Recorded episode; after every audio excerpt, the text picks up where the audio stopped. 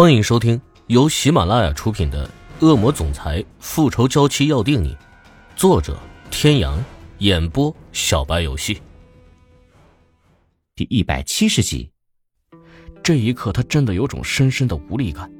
他现在能做的，除了听他的话，任由他摆布，居然一点办法都想不出来。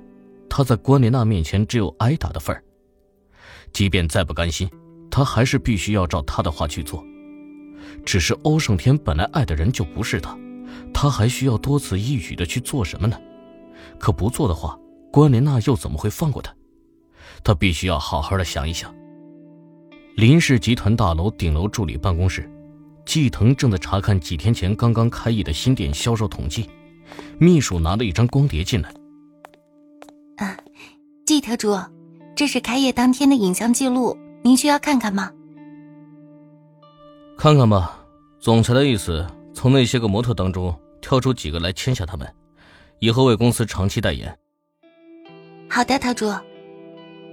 秘书将碟片放入播放机里，按下了播放键，开业当天现场的实时画面便显现在了墙上挂着的大屏 LED 电视上。总裁本来是要亲自去的，因为那家店是他为了一个人专门开的，连名字都是取自他们两个人名字中的一个字。那家店对于他来说意义非凡。开业当天，模特所展示出来的婚纱全部都是由他亲手设计的，并且都是为了那个人而设计，甚至还将他视若珍宝的那一件礼服都放在了店里。也不知道他究竟意欲何为。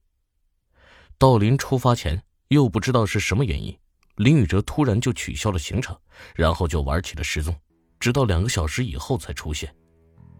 在心里叹了一口气。他跟在林宇哲身边四年，一直都知道他心里藏着一个人，爱之深他无法想象。据说林宇哲就是为了他才会放弃大好的前程，独自一人去了国外。这几年在国外，他靠着自己的努力创立了痴林这个女装品牌。很多人都对这个名字感到疑惑，可林宇哲从来不解释。季腾知道，这只是他表达对那一个人思念的方式。将这几天所有的订单全部都汇总了一下，交由面前的秘书，拿过去给总裁过目吧。秘书接过之后，转身走了出去。季腾拧着眉看了半天画面中那十几个模特，漂亮是漂亮，可除了脸蛋，似乎没有什么特别的，这样很难让大众记住他代言的产品。季腾想了想，决定还是有必要向林宇哲汇报一下。桌上的内线响了起来，他按下应答。我是季腾，季特助，民丰银行的徐经理打电话来临时邀约，总裁那边一直占线，所以。好，知道了，还有别的事吗？哦，另外还有一件事情。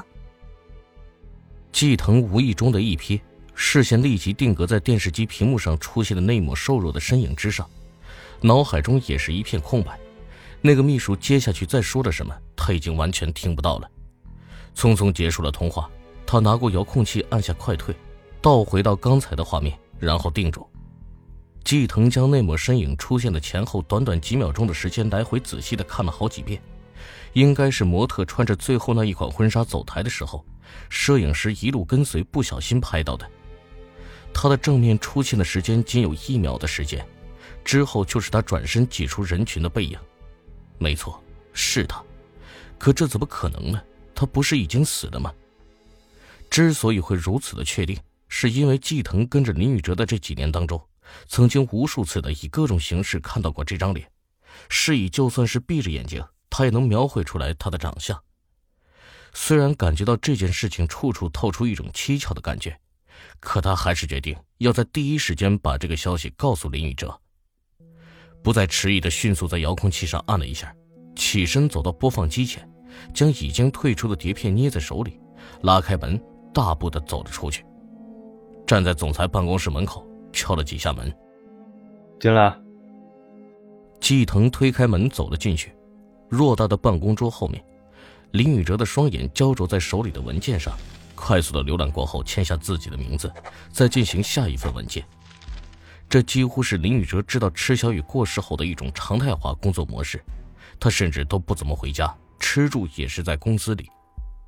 季腾觉得，若不是他还跟正常人一样需要吃饭和休息，他都要以为林宇哲只是一具会喘气的行尸走肉了。季腾，你来不会就是看着我发呆的吧？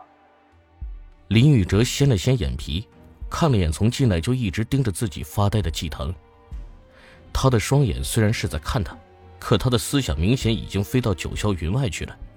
这在以兢兢业业工作著称的金牌特助季腾身上是几乎看不到的。被林宇哲这样似笑非笑的调侃了一句，季腾有些尴尬。他走到办公桌的电脑跟前，将碟片放了进去。总裁，给你看样东西。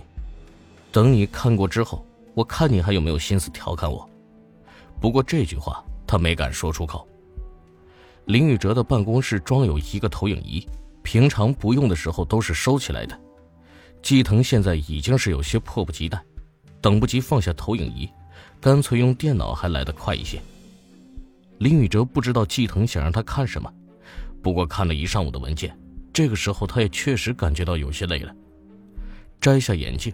伸出两指捏了捏眉心，他最近失眠也很严重，昨天晚上工作到凌晨三点才稍稍有些睡意，躺在床上翻来覆去的，差不多快到天亮的时候才迷迷糊糊的睡了一会儿。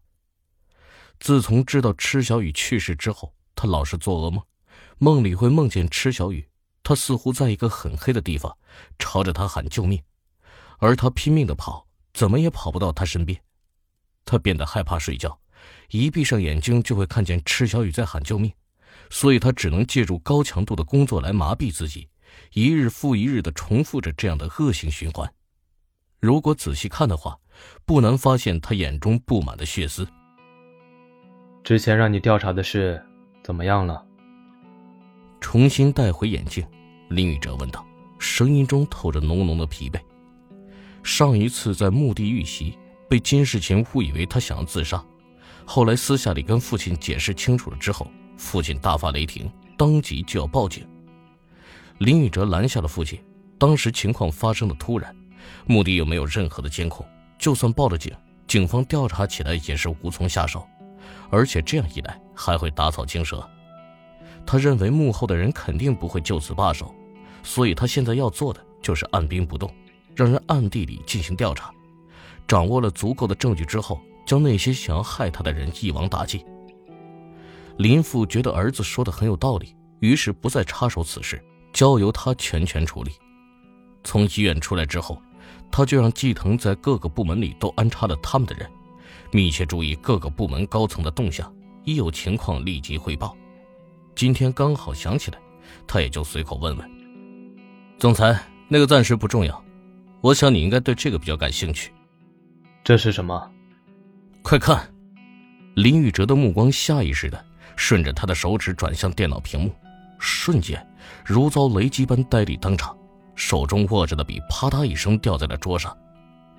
他的目光停留在那个女人转身离去的背影上，一眨眼，画面切换，人影消失不见，动作几乎野蛮的从季腾手里抢回鼠标，在屏幕上点了几下，将进度条拉后播放。各位听众朋友，本集到此结束，感谢您的收听。